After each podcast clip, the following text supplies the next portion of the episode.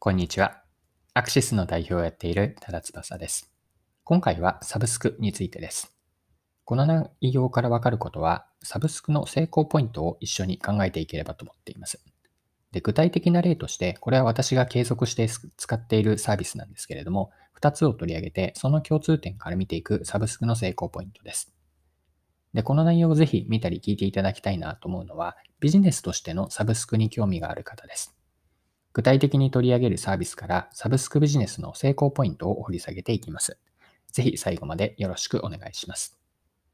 はい。で最初に結論からなんですけれども、サブスクビジネスの成功ポイントは私が思うに3つあると思っています。3つ順番に最初に言うと、サブスクの成功ポイントの1つ目が、その商品やサービスがユーザーにとってマストであること。これはあればいいというレベル、まあ、nice to have ではなくてマストであることです。二つ目は常に何かしらの新しさがあり、かつその新しさに価値があることです。三つ目が使い続けるほど価値が上がっていくこと。以上の三つがあるとサブスクとして成功確率が高まっていくと考えます。はい。では今の三つを何か具体的なサービスに当てはめてより深く見ていきましょう。で、取り上げるサービスなんですが、これは私自身が継続して使っているサービスです。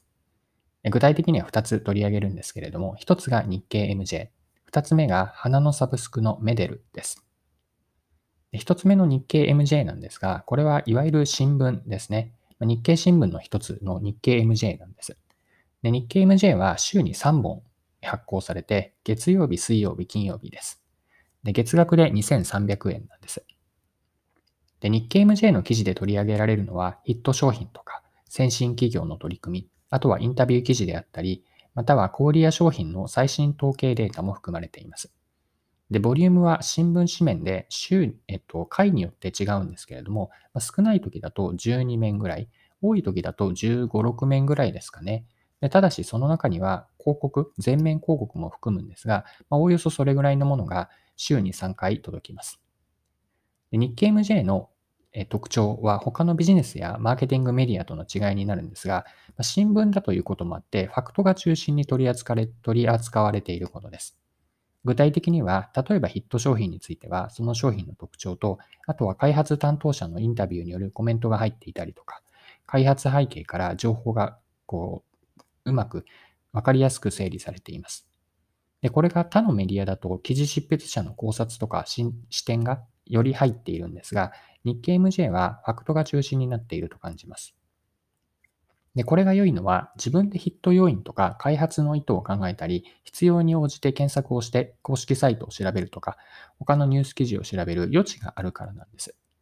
今世の中で何が流行っているのかとか、トレンドは何かを自分で考えて掘り下げるネタとして、ネタはファクトであるといいと思っているんですが、そのネタとして提供されることに価値があると思っています。また当然新聞なので、迷子で最新情報が得られて、常に新しい情報で、その新しさには自分にとって読む価値があります。ま以上のようなことから日経 MJ はあればいいなというものではなくて、今となってはすっかりと自分にとってはマストな情報源なんです。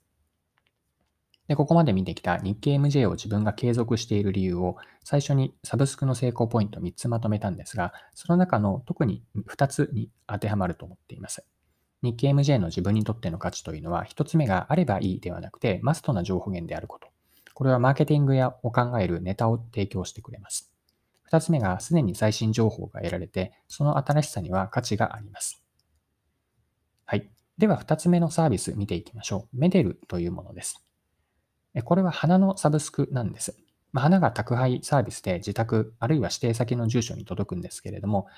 届く頻度は毎週または各週で選べて、いくつかコースがあるんですが、コースによって決まった曜日に花が送られてきます。で花の本数と花の種類によって複複数のコースがあるんですけれども、その中から1つ選べて、で金額は2つあって、ライトコースと呼ばれるものが1回990円、